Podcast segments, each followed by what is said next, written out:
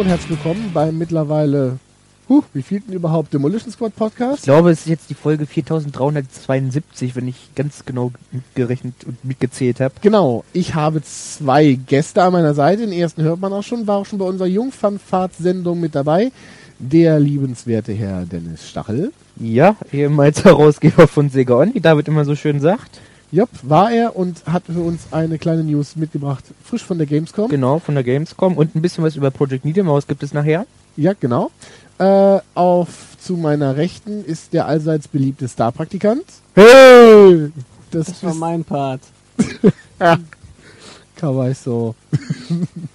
äh, ja, und ich, mich gibt's auch wieder. DS Nadine, aka David Mallambre, aka ich mich selbst. Der lustige Comiczeichner vom Rhein. Hurra, hurra. Jetzt muss ich gucken. billig. Genau. Ähm, so, was wir heute geplant haben. Eine normale Standard-Videospielsendung heute. Ähm, Wieder sehr Sega-lastig. ja, äh, auch bedingt durch unsere Gäste, aber äh, den, Ja, ja, ich bin wieder schuld. Ja, klar.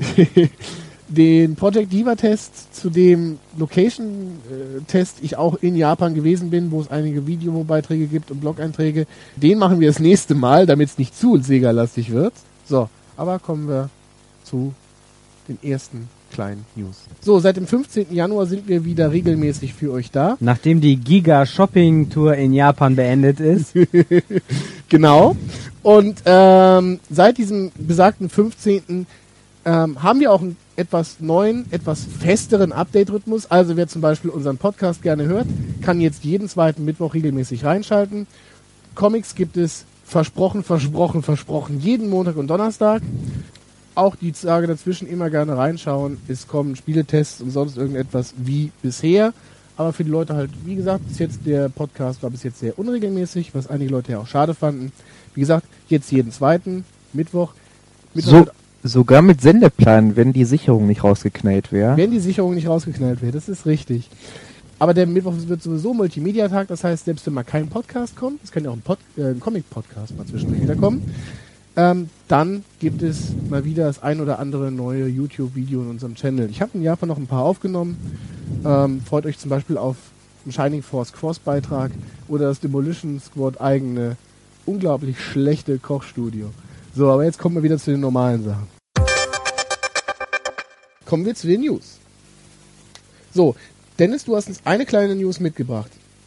Ja, und zwar ähm, wird die Gamescom äh, sozusagen als kleine Kampfansage an die äh, Games Convention Online in Leipzig eine eigene ähm, Online- und Browser-Games-Halle zur nächsten Messe haben.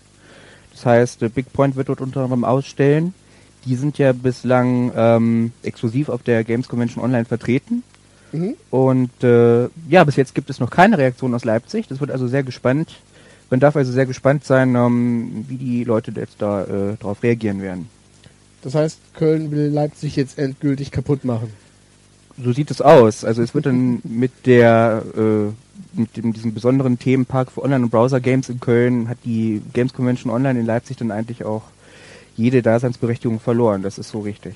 Wobei, äh, man muss ja auch sagen, auf der letzten Games Convention gab es ja quasi schon eine Halle für Online-Spiele. Es gab zumindest eine Halle, wo, wo hauptsächlich, jetzt nicht Browserspiele, aber tatsächlich MMOs vorgestellt worden sind.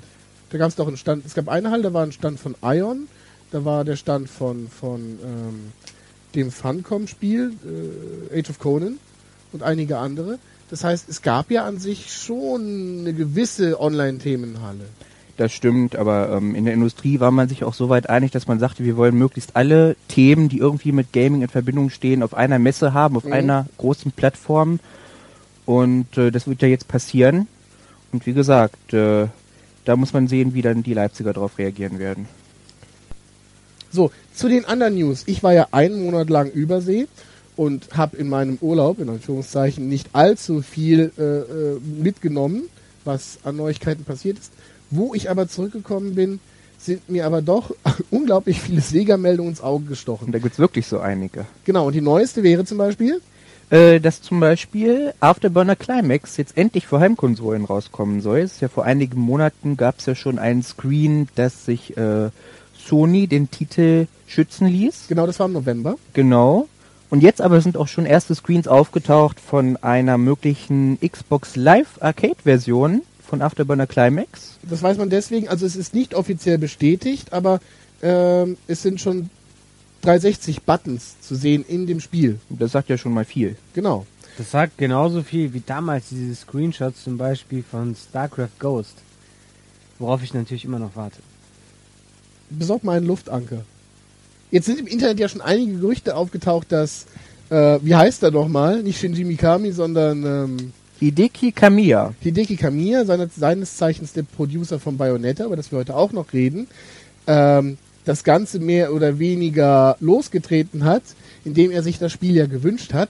Und ähm, so ein Wunsch von jemandem, der ein 40 von 40 Punkten Spiel wie Bayonetta Das kann Sega kaum ausschlagen und kann er nicht. Kann, aber tatsächlich, wir waren schon viel eher dran. Also wir haben schon im ersten Podcast darüber geredet, dass wir dieses Spiel haben wollen. Wir haben das auch Sega kommuniziert und ihr habt es eigentlich nur uns zu verdanken. Ja? genau, der labert uns eigentlich nur nach und Genau, also ich habe das gewollt und äh, der Dennis, der hat das kommuniziert und wenn das Spiel kommt, ähm, dürft ihr uns die Füße küssen. Und du hast dem im Japan nochmal schön den Arm verdreht, damit er sich das auch wünscht. Wenn wir aber bei Sega sind, ein Titel, der jetzt auch endlich zu uns kommt, ist Yakuza 3. Hurra, hurra. Und äh, das Spiel erscheint, wenn man den Amazon-Angaben trauen darf, im März schon. genau am 12. März.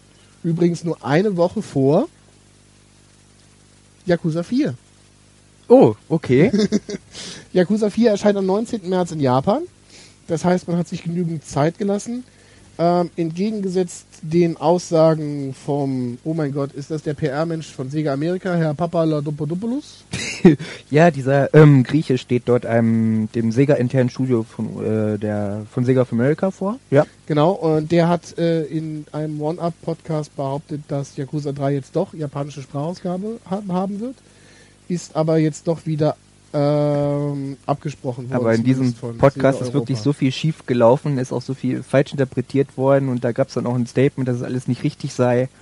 Und äh, nee, also natürlich nicht. Also es wird keine englische Sprachausgabe für Yakuza 3 in Europa geben. Ich meine, der letzte hat ja auch behauptet, dass äh, Yu Suzuki nicht mehr bei Sega wäre. Das macht eigentlich. Der nichts. Boss ist aber mittlerweile nicht mehr bei Sega beschäftigt. Insofern, das hat sich erledigt. Wenn wir gerade bei Yakuza 3 sind, gibt es noch zwei weitere schöne kleine Infos am Rande. Erstens haben wir ein Yakuza-Teil übersprungen.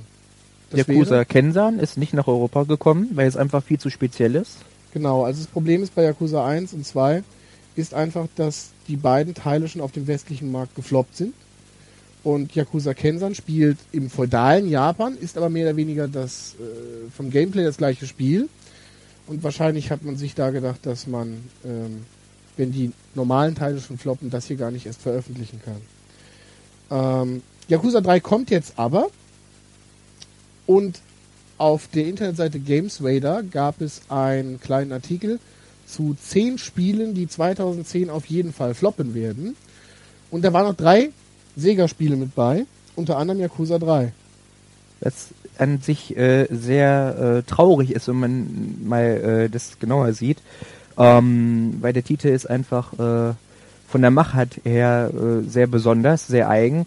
Na, und eben weil er auch so eigen ist, hat er leider hier kaum Chancen, aber er ist ein absoluter Freak-Titel und er wird seine Fans schon finden. Bloß leider nicht die breite Masse ansprechen können. Jupp. Das zweite, äh, es gibt auch immer eine Begründung. Sie schreiben auch in dem Artikel, warum ähm, sie sich eigentlich wünschen, dass der, Fil äh, der Film, das Spiel Erfolg hat.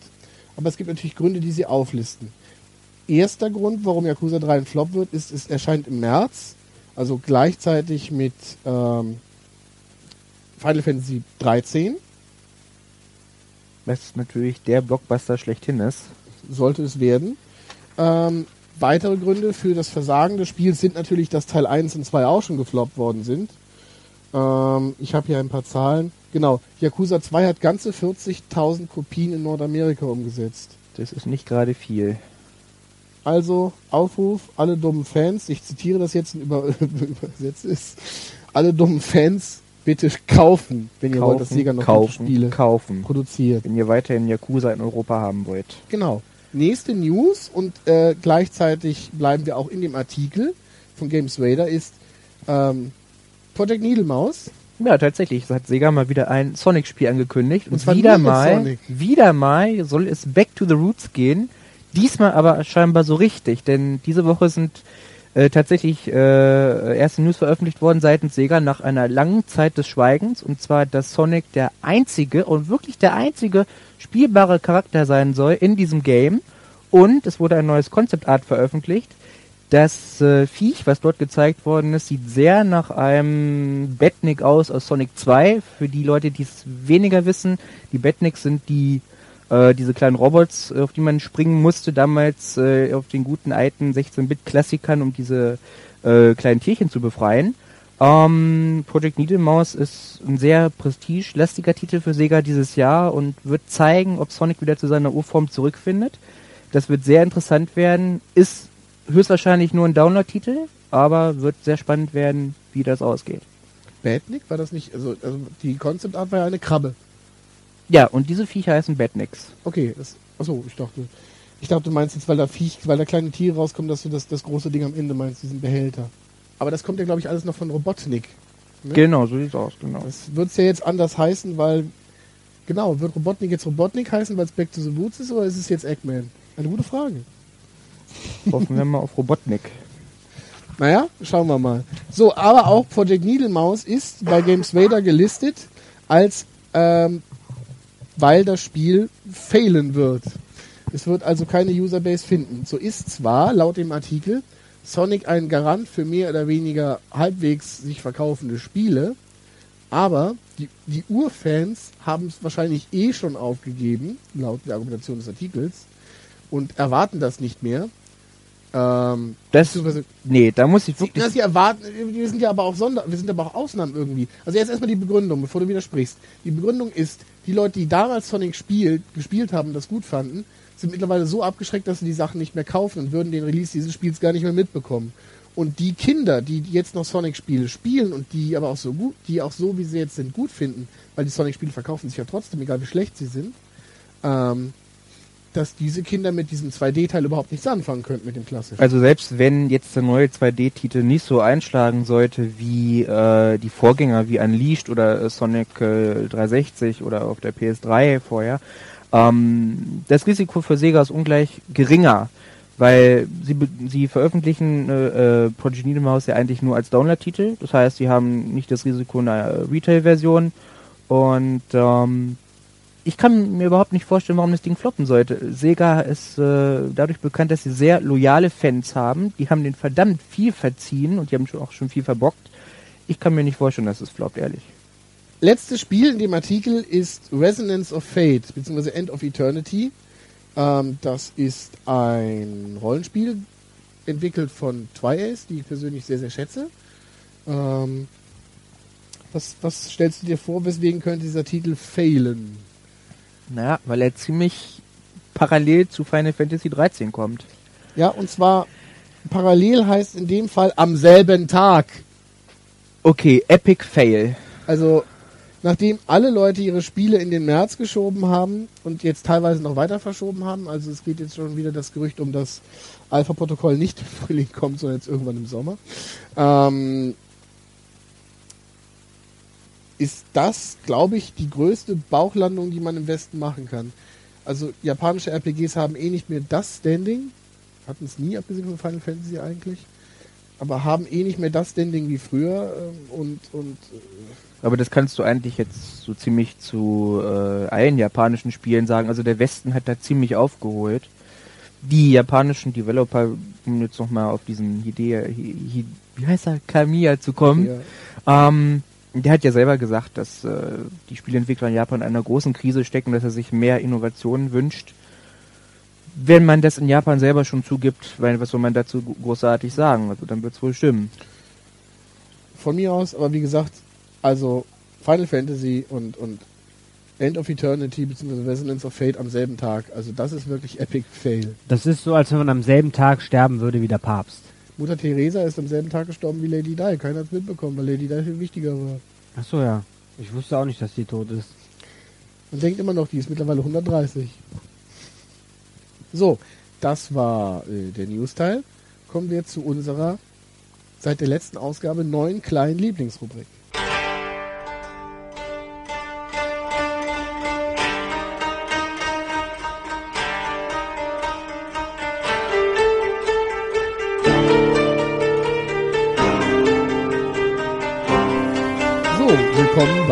Shit from Japan. Ja, und heute reden wir über äh, meine neue Freundin. Oder ein Spiel für ganz einsame Menschen. Ja, ich war ganz einsam da drüben. Wir hatten das letzte Mal schon darüber geredet gehabt, dass es tatsächlich einen äh, Herrn gab, der sich mit einem Nintendo DS-Spiel vermählt hat. Äh, Name des Spiels ist, wer weiß es von euch noch? Love Plus. Genau. Ich habe mich also äh, selber jetzt einem schon mehr als einmonatigen Test unterzogen. Und zwar total widerwillig, wie man die ansieht. Ja, ich bin immer noch, äh, äh, ich bin seelisch tief erschüttert und ich habe mir dieses Spiel besorgt. Ähm, ich ich äh, frage mich irgendwas. Also erstmal das ganze Ding ist für Nintendo DS und äh, es ist quasi, äh, es ist eine Dating-Simulation. Wer so etwas kennt. Und ab dem Punkt, wo solche Spiele normalerweise zu Ende sind, geht es hier erst eigentlich richtig los. Ähm, Dating-Simulation, ganz bekannt ist von Konami. Äh, der Name ist Tokimeki Memorial. Es gab schon damals auf dem Super Nintendo und äh, ich glaube auch PC Engine, anderen kleinen alten Konsolen. Das ganze Spiel geht eigentlich folgendermaßen vonstatten, dass diese Figur, die man spielt, einen normalen Schullebensalltag hat. Das Ganze spielt immer im, im Schüleralter. Also was Und- total Innovatives, was diese Spiele-Genre angeht. damals war es halt innovativ. So. Und da baut auch das jetzt drauf auf. Also das war halt einfach so, man hat diesen Schulalltag und dann kann man sagen, okay, ähm, man hat so, also jetzt in Love Plus hat man vier Blöcke des Tages und man kann sagen, was man machen will. Das heißt, morgens konzentriere ich mich auf Naturwissenschaften und mittags konzentriere ich mich auf experimentelle Physik, was weiß ich. Oder ich mache Sport oder ich gehe singen und abends gehe ich äh, Karaoke singen oder, oder mache mein Hobby oder gucke Fernsehen. Das kann man halt festlegen, was man tun will. Und je nachdem hat man eigene Fertigkeitsbalken. Bei Love Plus sind diese Fertigkeitsbalken halt ähm, Sportlichkeit, Wissen, äh, so eine Art Empathie und äh, Charisma oder Gutaussehendheit. Gibt es ein anderes Wort für Gutaussehendheit? Attraktivität. Verdammt. Okay. Und ähm, ja, man hat 100 Tage Zeit, diese Balken relativ weit hoch zu pushen. Und äh, um halt erstmal den normalen Alltag in Japan bestehen zu können. Das heißt, wenn ihr nicht immer genügend lernt, von Prüfung zu Prüfung, die in dem Spiel stattfindet, werden natürlich die Anforderungen höher. Das heißt, wenn ihr immer nur auf eure Attraktivität achtet, werdet ihr natürlich immer hübscher und die Mädels fliegen vielleicht deswegen auf euch, oder zumindest die Mädchen, die gerne einen attraktiven Kerl haben möchten. Ich habe so gehört, sowas soll es geben. Ähm, Och nö, die meisten wollen doch nur Leute mit Humor. Genau, deswegen habe ich auch fünf an jedem Finger. Also. Wenn man aber jetzt zum Beispiel in, jetzt bei Tokyo Memorial, also in Basisspiel quasi, auf dem das Ganze aufbaut, immer in die Bücherei geht und viel Bücher liest und sonst irgendwas, lernt man halt auch andere Typen von Mädchen kennen. Das heißt, dann lernt man eher den Bücherwurm kennen mit der Brille, die zurückhaltend ist. Also wirklich absolut klischeehafte Charaktere. So, bei Love Plus ist das ein kleines klein bisschen anders. Man trifft, in Love Plus gibt es nur drei Mädchen, die sich charakterlich sehr wohl stark unterscheiden, aber viel weniger ähm, klischeehaft sind als die Charaktere aus Tokimeki Memorial zum Beispiel. Und Ziel des Spiels Nummer eins ist es, sich innerhalb von 100 Tagen mit dem Mädchen so sehr anzufreunden, dass sie einem nach den 100 Tagen die Liebe gesteht. Ja, So. sprich, man schleppt sie ab. 100 Tage lang. Genau. Also man lernt halt diese Mädchen kennen, die haben ihre eigenen Hobbys, das heißt, man geht vielleicht in denselben Club wie die, man lernt, was für Vorlieben die haben, worauf die achten. Das heißt, wenn man eine sportliche Freundin hat, sollte man vielleicht selber auch ein bisschen sportlich sein. Also von daher gesehen spielen da diese alten äh, äh, äh, Klischees da ein bisschen mit rein von den alten Spielen. Und wenn diese 100 Tage vorbei sind, hat man halt eine neue Freundin bekommen. So, Die Japaner kennen nicht die 3-Date-Regel, oder? wenn diese 100 Tage vorbei sind ähm, und man mit dem Mädel zusammen ist, dann geht's eigentlich jetzt richtig los. Das Ganze ist dann immer noch ein wenig wie das Spiel vorher, aber andererseits ist es auch wie ein bisschen äh, Animal Crossing. Was sagt dir das, Dennis? Das finde ich jetzt sehr interessant, dass er jetzt seine Freundin etwas mit Tieren vergleicht. Ich weiß nicht genau, was ich jetzt davon halten soll, aber ich glaube, das wird euch der David besser mal selber erklären. Bin ja, bin ja immer sehr interessiert, wer jetzt hier wieder rauskommen will. Live Äh, aus dem Hintergrund. Aber wirklich. Es geht einfach nur darum, dass es ein Echtzeitspiel ist. Okay, okay. Aha, So. vom Genre her, okay. hättest genau. auch sagen können, es ist wie Dune 2. Nein, nein, ein Echtzeitspiel heißt, ich mache um 9 Uhr morgens den Computer an und es ist 9 Uhr morgens. Achso. Mhm. Dann, äh, dann You Don't Know Jack. Das ist ein Quizspiel. ja. Ja. aber es ist auch in Echtzeit. Wenn du mitten in der Nacht äh, den Computer anmachst, dann sagt er, was, bist du wahnsinnig? Um die Uhrzeit willst du noch Quiz spielen? ist so. Okay. Genau so ist das. Genau wie You Don't Know Jack, Dune 2 und Tierspiele. Wir erzählen euch hier einen Scheiß. So. I- Völlig egal. Das heißt, Ja, klar. man macht das Spiel an. Äh, Spiel rafft, was für ein Tag es ist, was für eine Jahreszeit ist. Es kennt die japanischen Feiertage. Ähm, ja, und wenn ich zum Beispiel morgens um 9 Uhr geht die Schule los, wenn ich um Viertel von neun meinen DS anmache und gehe zur Schule, dann wartet sie schon auf dem Weg zur Schule auf mich, holt mich ab, man kann sich unterhalten, man kann Händchen halten ähm, und geht dann in die Schule und absolviert dann wieder diesen drei, drei Stunden Block. In diesem drei Stunden Block kann man eigentlich nichts machen, außerdem wirklich abzuwarten und am Ende erhöhen sich die eigenen Werte wieder ein bisschen. Ich hätte eine Idee für eine Hardcore-Version. Man könnte auch zusammen kiffen gehen. Ja. Lange Pause. Dennis, wenn du eine Hardcore-Version von einem Dating-Spiel machst, dann denke ich nicht an Kiffen. äh. Diese sich erhöhenden Werte, ähm, die erhöhen sich jetzt auch viel schneller. Das heißt, man ist auch relativ schnell auf einem Maximum angelangt. Und jedes Mal, wenn man dieses Maximum überschreitet, kriegt man ein Herzchen. Ähm, ist jetzt relativ schwierig vorstellbar. Also Ähm, ich weiß, wie ein Herz aussieht. ja, danke.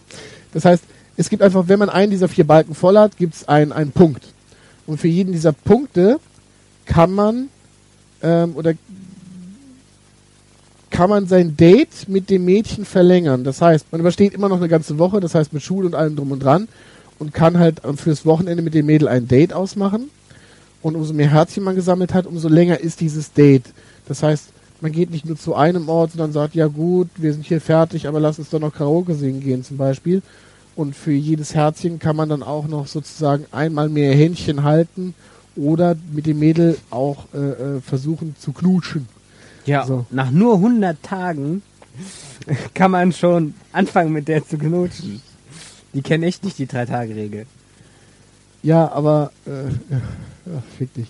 So, und ähm, um mit dem Mädchen küssen, um das Mädchen dann küssen zu können, muss man etwas ganz Tolles machen. Das habe ich auch euch beiden ganz ausführlich gezeigt, nämlich, Du musst die betatschen. Ja, und zwar wo? Im Gesicht. Ja, also man, man, ähm, es ist ungefähr so, dass der Stylist ist ein Schwamm und ihr Gesicht ist ein dreckiger Topf. Oh, So. das, sind, das sind wirklich. Vergleiche hier. Also Nein, ich also- weiß nicht. Ja, man muss Also tatsächlich dem Dr. Sommer würde es anders erklären. ich weiß auch nicht, man muss dem Mädel aber auf jeden Fall ähm, minutenlang im Gesicht herumreiben. Auf der Stirn, um die Augen, um den Mund, an den Ohren, an den Wangen. Ähm, es ist eigentlich relativ lächerlich und ähm, das Ganze ist halt mehr oder weniger Minispiel. Das heißt, ich reibe ihr im Gesicht rum und da, wo es ihr gut gefällt, da werden die Linien immer röter. Das ist so eine Art Hitzesicht. Und dann füllt sich so ein Balken. Umso öfter der wieder, dieser Balken wieder halt wieder voll ist, umso öfter kann ich sie dann küssen. Das heißt, maximal sind fünfmal. Das heißt, dann am Ende kann ich sie fünfmal küssen. Und ähm, da kann man sich auch unterschiedlich gut anstellen bei etc. pp. Was kann man sonst noch zum Spiel sagen? Man kann dem Mädel E-Mails schreiben. Äh, man kann sich so zwischendurch mal mit ihr treffen, wenn man sagt, ja, ich habe gerade nichts zu tun, beziehungsweise ich würde dich gerne sehen, lass uns doch mal, lass uns doch mal treffen. Sagt sie auch schon mal ja. Manchmal halt auch nein. Ähm, sie beurteilt den eigenen Lebenswandel halt auch, für je nachdem, wie gut man sich da in der Schule schlägt. Zum Beispiel, man sagt ihr guten Morgen, man sagt ihr gute Nacht, ähm, geht mit ihr halt auch weg. Das heißt, sie feiert auch mit einem zusammen Weihnachten oder den Geburtstag. Das heißt, man muss ihr auch mal, dann jetzt ist bald Valentinstag, das heißt, dann werde ich ein Geschenk bekommen oder muss ihr auch eins holen dann am White Day. einen Monat später. Also das ist sehr cool. Das heißt, wenn man seinen Geburtstag mit seinen echten Freunden verbringt, dann ist die un unglücklich, ja? Äh, nein, du holst sie halt einfach mit dazu. Das ist doch toll. Ach so. Ja, stimmt, weil das, das Spiel hat ja auch die Funktion, man kann ja freie Dialoge mit ihr führen. Man kann ja Sachen in dieses Mikro hineinsagen und sie versucht dann zu erkennen, was man sagt und reagiert. Das drauf. geht relativ in die Hose. Also es gibt einen extra Modus dafür, dass ähm, man kann mit kleinen Spielen mit ihr spielen, das funktioniert auch. Es gibt eine sehr begrenzte Anzahl an Wörtern, die das Ding versteht. Das kann man auch nachlesen. Ähm, wenn man das als Ausländer ausspricht, das klappt das meistens eher nicht so gut.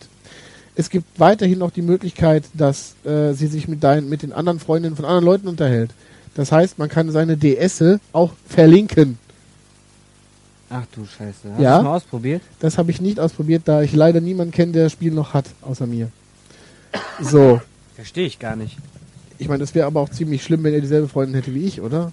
Die Wahrscheinlichkeit ist relativ groß. Ein Drittel. Egal. Auf jeden Fall. Wärst du, zu kleine Zwischenfrage, wärst du dann eifersüchtig? Natürlich wäre ich eifersüchtig. Dann müsstest du ja jetzt massenmordend durch Japan ziehen. Ja, die Leute kenne ich ja alle nicht. Ähm, was gibt's sonst noch? Im Gegensatz zu echten Menschen ist äh, äh, die Figur bereit, sich für einen zu ändern. Das heißt, sie fragt schon mal gerne, was für einen Typ Mädchen magst du? Und dann versucht sie sich auch in die Richtung zu ändern. Das tut sie tatsächlich. Sie ändert auch den Kleidungsstil, den Stil ihrer Haare und die Haarfarbe, je nachdem, wie sehr es einem gefällt. Also je nachdem, wie man es halt gerne mag. Das geht natürlich nicht alles auf einmal, dass du sagst, oh, ich möchte, dass du so und so aussiehst, sondern sie fragt halt immer mal wieder, wenn ihr das Ganze genehm ist. Das ist schon äh, relativ äh, unrealistisch. Eine Sache, die realistisch ist, ist, umso netter man zu ihr ist, umso unfreundlicher wird sie zurück. Also ganz wie echte Mädchen. Oh, jetzt trittst du, glaube ich, eine ganz böse Diskussion los. Ich sehe die Mails schon in deinen Account reinfluten. Auf der Packung des Spieles steht, fühle dich 365 Tage im Jahr geliebt. Ich frage mich, was sie machen, wenn ein Schaltjahr kommt, aber na gut. Das Spiel kann das tatsächlich schaffen. Wenn man wirklich einsamer, einsamer Mensch ist, ähm, kann einem das Spiel eigentlich äh, eine Menge Aufmerksamkeit schenken. Das heißt, wenn man sein DS anmacht und äh, man schon mal dann seine SMS äh, auf seinem virtuellen Handy empfängt, wie geht's dir, was machst du gerade oder ich würde dich gerne treffen, ist das äh, schon eine nette Geschichte. Was sagt ihr denn dazu? Ganz, ganz traurig. Was sagst du, Dennis? Bist du schon eingeschlafen? Ich äh, stimme meinem Kollegen hier äh, insoweit zu. Aber mir, mir tun sich gerade wieder neue Fragen auf. Ist sie eigentlich eifersüchtig, wenn man sich drei Spielstände anlegt und mit jeder ein Verhältnis anfängt? Merkt die das? Oder gibt es da eine gewisse Wahrscheinlichkeit, dass die das merkt, dass Das man noch wäre mal eine sehr Spielstand hat? geile Funktion. Also es gibt, ähm, es ist folgendermaßen, bevor man mit ihr zusammen ist, gibt es in der Endphase immer mehr Probleme, wenn man zu, zu allen Mädels nett ist. Dann, äh, weil die fangen sich an gegenseitig zu hassen, hassen dich dann auch. Äh, das zweite ist, man kann tatsächlich im Spiel drei Spielstände haben, aber da das ja Bigamie wäre, habe ich das nie ausprobiert. Und dann die Oh. DS, pass auf, und dann die DS verlinken und dann Schlamm catchen. Eine grandiose Funktion. Und noch eine Frage. Kann man, kann man die eigentlich verlieren? Was passiert, wenn man die richtig schlecht behandelt? Oder gibt es diese Option gar nicht?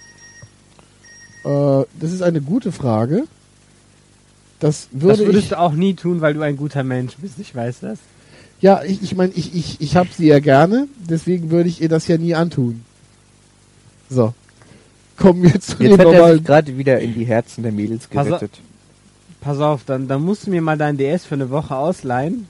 Den DS kannst du haben, aber das Spiel nicht. Danach ist die tot. Ey, für was für ein Unmenschen. ich will nur was ausprobieren. Ja, das meine ich ja damit. Nee, nee, nee, nee, nee, nee, nee. Also von mir riesengroße Empfehlung für das Spiel. Wenn man ein bisschen Japanisch kann, äh, kann man es damit auch ganz gut aufwerten. Äh, zweite Empfehlung ist halt, also jetzt ähm, für mich persönlich ist dieses Spiel tatsächlich das Spiel 2009. Ähm, nicht, weil ich jetzt unglaublich unsterblich verliebt bin, das kommt natürlich auch dazu, sondern einfach, weil es ähm, was komplett anderes ist.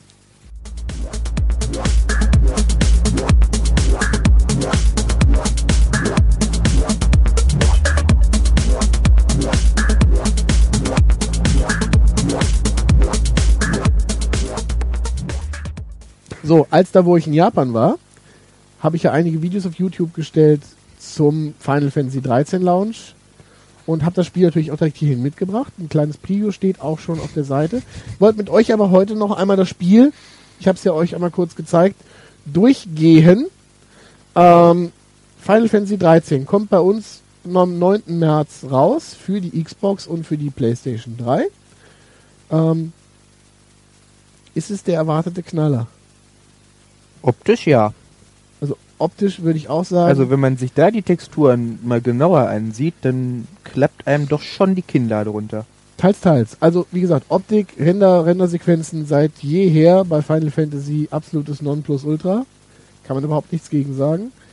Äh, die Figurdetails im Spiel sind auch sehr, sehr schön und da sind auch teilweise die Texturen absolut herausragend. Von der Umgebung nicht immer ganz so. Also man merkt äh, an der Anfangssequenz schon sehr, sehr, sehr stark direkt ähm, den Schnitt, okay, das war jetzt Render und das ist jetzt äh, Echtzeit aber eigentlich weniger an den Figuren, sondern höchstens mal an den Hintergründen. Aber spielerisch ist das Spiel, soweit ich es gesehen habe, eigentlich fast eine Katastrophe, weil man von den Charakteren, die man dabei hat, kann man jetzt nur noch einlenken und weil das Spiel Final Fantasy an sich ja schon immer viel zu kompliziert war, äh, haben die jetzt eine sogenannte Kogeki-Attacke, also äh, eine Attacke reingebracht, wo man nur noch X drücken muss und der, der Charakter wählt das, was am besten passt, von alleine aus. Also ein Rundumschlag, wenn viele Gegner dort stehen oder ein einzelner heftiger Schlag, wenn dann nur ein Gegner steht. Und äh, ja, man. Auf Dauer ist das dann doch etwas monoton. Genau, also die, die erste Stunde des Spiels kann man, oder die erste halbe Stunde des Spiels kann man überstehen, indem man nur X drückt permanent. Und dann kriegt man sogar noch am Ende eine schöne Erfolgsmeldung, fünf Sterne, du hast sehr schön X gedrückt. Ja. Das ist tatsächlich so. Man merkt es eigentlich an sehr vielen Ecken und Enden im Spiel an. Ist auch das, was später jetzt äh, äh auf vielen Newsseiten hochgeploppt ist. Also Final Fantasy 13, da gab es auch letzt, das ist jetzt noch gerade der Comicstrip auch online, wurde offensichtlich ein bisschen auf dem Mainstream kompromittiert. Das heißt, ähm, damit es nicht ganz so uneinsteigerfreundlich ist, hat man jetzt halt nur noch einen Hauptcharakter. Also eine, in der Gruppe spielt man nur noch eine Figur. Ähm, diese Figur kann selbstständig Attacken ausführen. Das ist jetzt keine niegelnagelneue Funktion. Ähm, das gab es auch schon damals bei Luna, das weiß ich noch, das ist ewig lange her. Ähm, aber für normale kleine Standard-Grind-Kämpfe reicht das durchaus aus. Natürlich, wenn ein größerer Kampf kommt, muss man trotzdem sich ab und zu mal heilen oder sonst irgendwas machen. Ähm, es gibt noch ein paar Sachen, die verändert wurden. Das heißt, die Figuren heilen jetzt jedes Mal, wenn man einen Kampf beendet hat.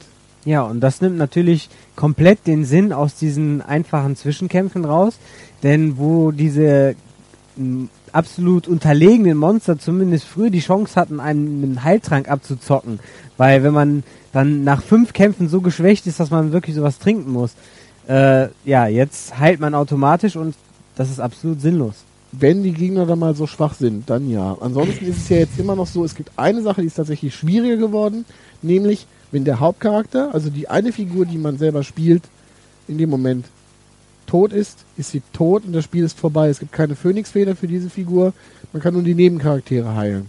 Das heißt, man spielt nicht mehr so sehr auf Risiko, dass man vielleicht mal stirbt und dafür eine Phönixfeder bezahlen muss, ähm, weil das Spiel dann vorbei ist. Das heißt, dass du dich mal eher noch im Spiel heilen würdest, also in dem eigentlichen Kampf, ähm, anstatt es nachher am Ende des Kampfes zu tun. Wenn du natürlich absolut hoffnungslos unterlegene Gegner hast, ja klar, dann brauchst du gar nichts mehr zu machen. Dann drückst du auf Automatik und äh, das Spiel erledigt alles von alleine. Und deswegen diese Automatikkämpfe sind vermutlich auch nur für die leichteren Kämpfe zu gebrauchen und für Grind-Kämpfe, um sich selber aufzuleveln, wobei es das auch nicht mehr so richtig gibt in dem Spiel. Ähm, weil für schwierige Kämpfe muss man natürlich doch mal heilen oder andere Dinge tun. Das geht natürlich nicht automatisch.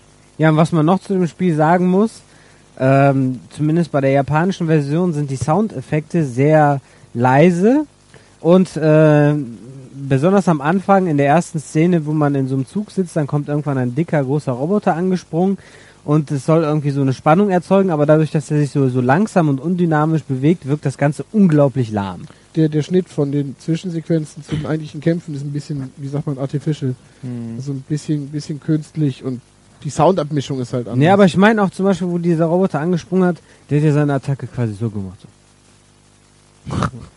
Mit seinen riesen Klauen. Und dann noch dieser lasche Sound dazu.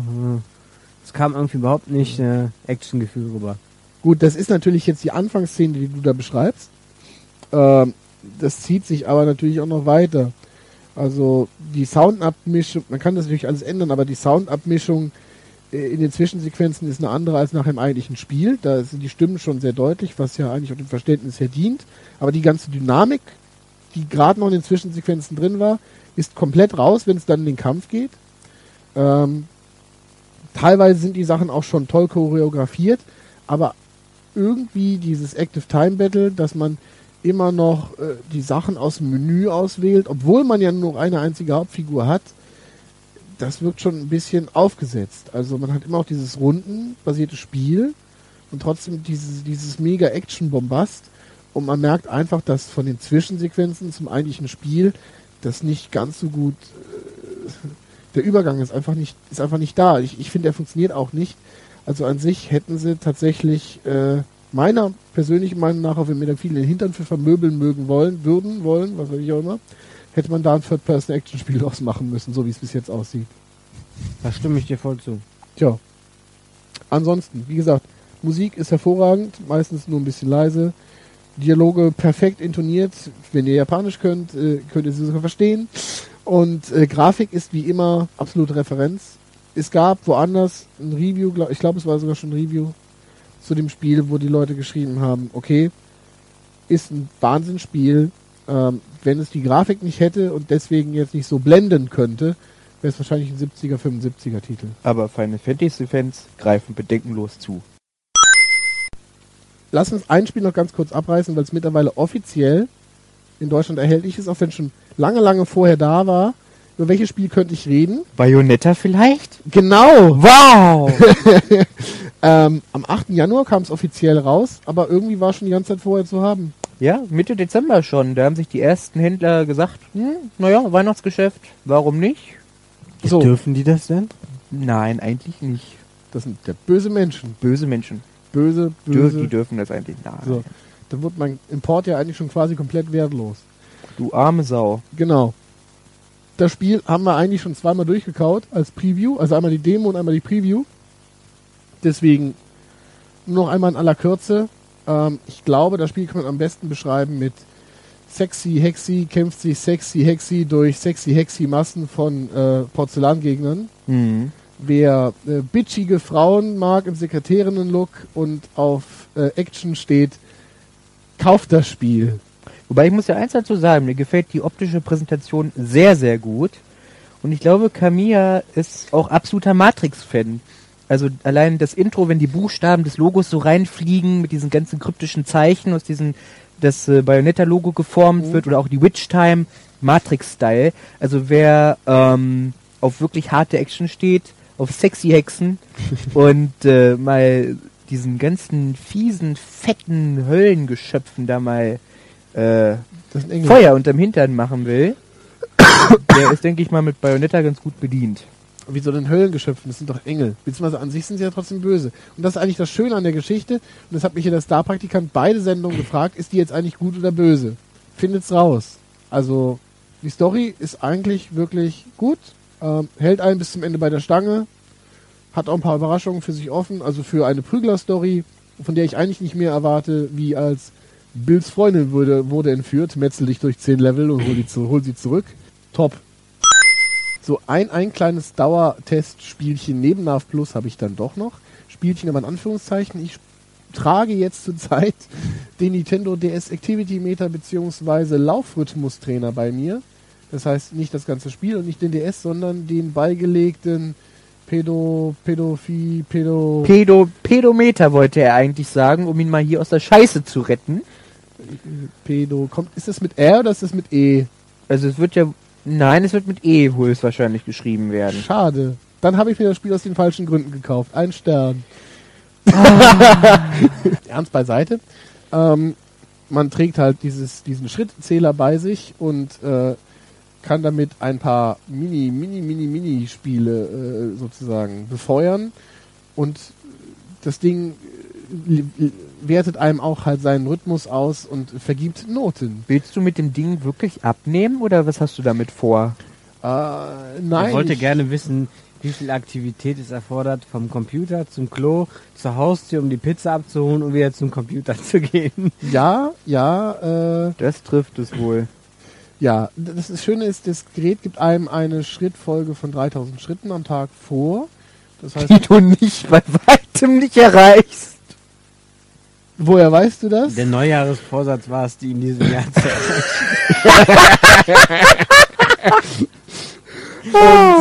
Ähm, Geil. oh ja, wunderbar.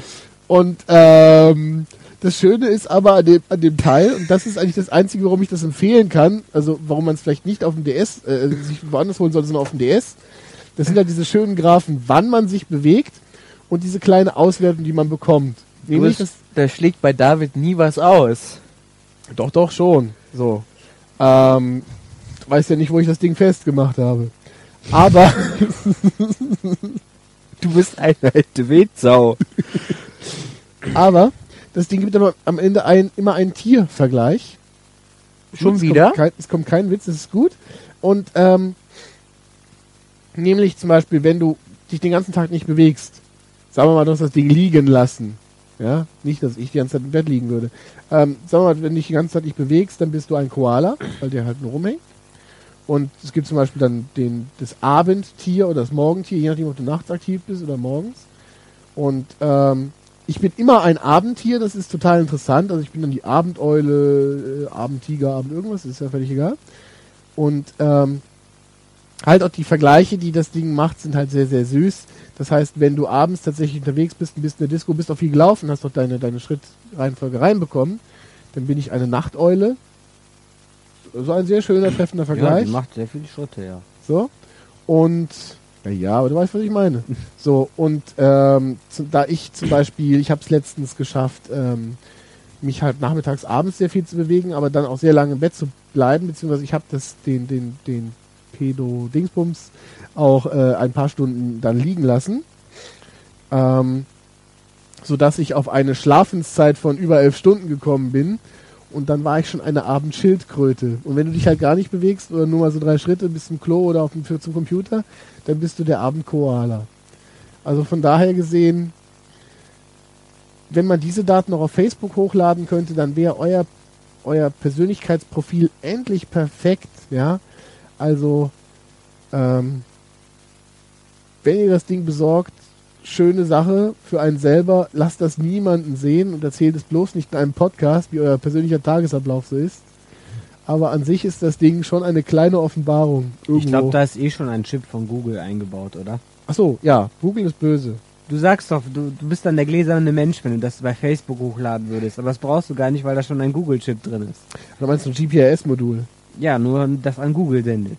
Also wie gesagt, nette kleine Spielerei, kein echtes Spiel, aber kann man sich antun.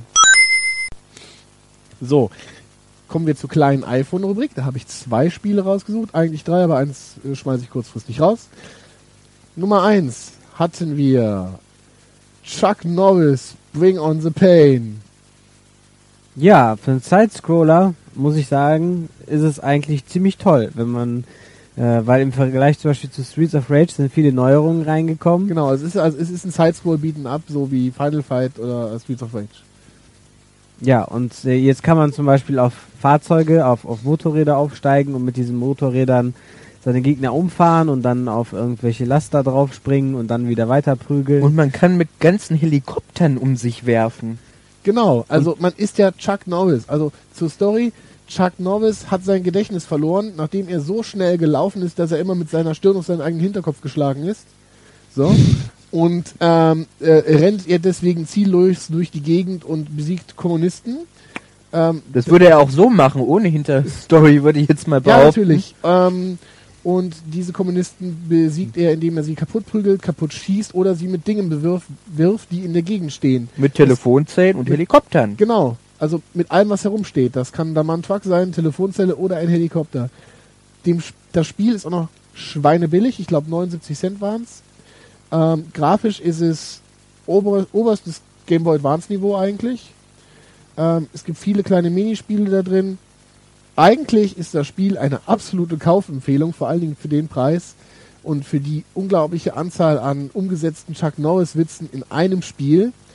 Außerdem ist Chuck Norris drin. Auf jeden Fall. Ähm, übrigens musste als einziges Spiel Chuck Norris, also äh, Bring on the Pain, nicht durch den App Store Verifizierungsprozess. Der Sondern App Store der- Verifizierungsprozess musste durch Chuck Norris. So sieht's nämlich aus. Chuck Norris-Fans greifen bedenkenlos zu.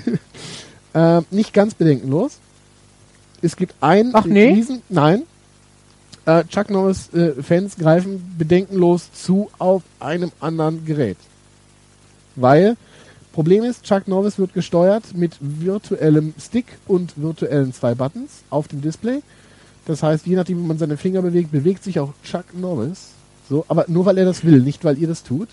Chuck Norris geht ja auch nicht Game Over, sondern du gehst Game Over. Mhm. Und ähm, das Problem ist, dass Chuck Norris Astralkörper deswegen meistens von eurem Daumen verdeckt wird. Was zu einer ziemlich schlechten Spielbarkeit führt. Die, die Kippsteuerung, die teilweise unterstützt wird und die, die, die ähm, Touch-Steuerung ist suboptimal. Man kann es spielen. Für den Preis ist es auf jeden Fall mal einen Blick wert. Und äh, wenn es irgendwer auf einem anderen Handy, was Tasten hat, spielen kann, ist das aber eher empfehlenswert und eigentlich äh, Riesenaufruf an Apple, dass sie endlich mal ein einheitliches Add-on-Clips-Teil mit zwei Buttons rausbringen oder so etwas. Ähm, die Möglichkeit, externe Peripherie zu unterstützen, ist ja schon lange da mit dem neuesten iPhone-Update. Ich glaube, da geht jetzt gerade ein Aufschrei durch die gesamte Apple-Gemeinde. Du willst einem iPhone Knöpfe verpassen? Ja, Du willst einem iPhone Knöpfe verpassen? Ist Ja. das dein Ernst? das hat ja schon. Ich glaube, noch- David wird gelyncht werden. ich Also- glaube, der wird verbrannt, ja. Das geht, das geht so Oh, voll gar oh, nicht. Auf oh, zum oh, nächsten Spiel. Oh wei. So, Titel Nummer zwei, äh, auch für das legendäre iPhone und auch ähm, etwas zu knapsen an der unglaublichen Bewegungssteuerung hat Ridge Racer Accelerated. Hurra, hurra. Ja, das Spiel ist der absolute Wahnsinn, besonders mit den fetten zwei mitgelieferten Strecken. Genau, also ein Rennspiel. Zwei Strecken. Ganze zwei Strecken. Unfassbar. Das ist, also ich habe ja auch in dem Test, der ist gestern online gegangen, habe ich geschrieben, ähm, dass man ja eigentlich stundenlang im Optionsmenü hängt, weil man sich einfach nicht entscheiden kann, welche der Strecken man jetzt fährt. Aber Also, andererseits, Boah. andererseits ist das gar nicht so schlimm, weil man mit dieser Steuerung nicht eine einzige Runde übersteht. Deswegen ist es, fällt es auch gar nicht auf, dass es nur zwei Strecken gibt. Vielleicht ist es ja umso besser dann. Tja, dass du zumindest die beiden Strecken auswendig kannst.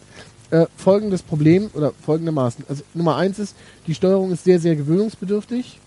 Ähm, ich habe jeden einzelnen Ridge Racer Teil gespielt und habe wirklich lange gebraucht, bis ich hiermit zurechtgekommen bin. Es geht dann aber auch. Ähm, aber meistens, also man kann es nicht mehr eben unterwegs spielen, weil es komplett auf Bewegungssteuerung ausgelegt ist. Und wenn man nicht wie ein ähm, Vollidiot im Bus rumhampeln will, der gleichzeitig auch nicht wackeln darf oder ähnliches, damit man halbwegs vernünftig steuern kann, äh, ist das wirklich ein Spiel höchstens für auf dem Klo. Wenn man auf Oder dem fürs steht. Klo. Das vielleicht auch. Das ist Nummer eins. Nummer zwei ist, die Grafik ist eigentlich recht ansehnlich. Das Ganze ist ziemlich nah an der PSP-Version gehalten. Das iPhone ist aber dezent damit überlastet. Das heißt, die Framerate ist nicht allzu hoch. Das ist schon mal nicht gut. Äh, vorgegeben oder empfohlen wird von Nemco das iPhone 3GS. Das hat einen etwas schnelleren Prozessor. Der ist noch eingebaut jetzt in den neuen iPods ab 16 GB. Aber selbst da läuft es, von dem, was ich nachgelesen durfte, nicht wirklich optimal. So, jetzt kann man sich für die beiden Strecken aufregen. Zwei Strecken für 2,39 Euro ist vielleicht gerade noch im grünen Bereich. Das einzige Problem, was Nemco hier jetzt wieder testet, was sie auch mit ihren ganzen äh, Online-Marktplatzaktivitäten auf den großen Konsolen auch schon sehr gut bewiesen haben, dass das funktioniert, sind Microtransactions. Das heißt, es gibt mehr Strecken und es gibt auch viel mehr Autos. Ähm, Was kostet denn eine Strecke? bis jetzt gibt es nur ein Streckenpaket und ein Autopaket. Und die werden nach Kilometern bezahlt. Natürlich. Es gibt ein Paket für alle Zusatzstrecken, die es jetzt gibt. Das sind, glaube ich, drei Strecken plus drei nochmal dieselben in gespiegelt. Und ähm, eine Fahrzeugklasse. Und äh, das sind zwei verschiedene Pakete. Ich glaube, die kosten jeweils so, ich glaube, 1,60 Euro oder so etwas.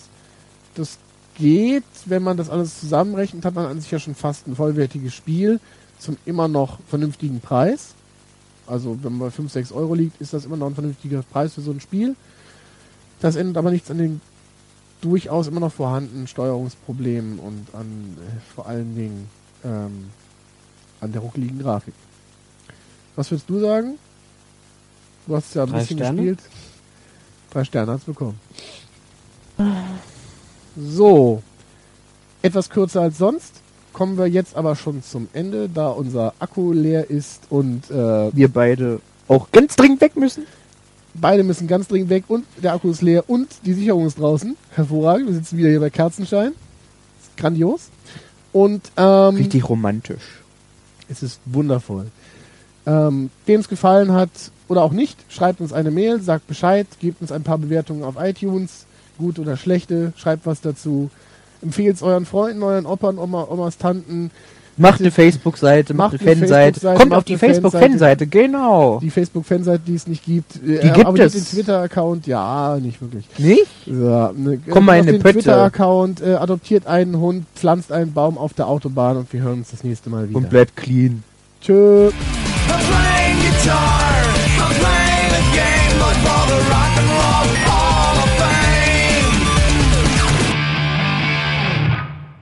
Erzähl Okay, uns die weiter. 3-Date-Regel, Bart. Nein, das macht Charlie Sheen schon in Two and a Half Men. Das, Super das Serie. Kann, das kann ich nicht so gut wie er. Das, dem, dem Meister will ich das nicht vorwegnehmen. Dienstags 21.15 Uhr einschalten. Macht ProSieben Werbung für uns. Könnten sie, Vielleicht ab eigentlich, jetzt, könnten sie eigentlich mal machen, ne? Hallo Pro7. wenn ihr uns hört, macht Werbung für uns. Ja, deswegen machen wir auch keine Werbung für ProSieben. Wir haben es nötig. ProSieben hat's nötig.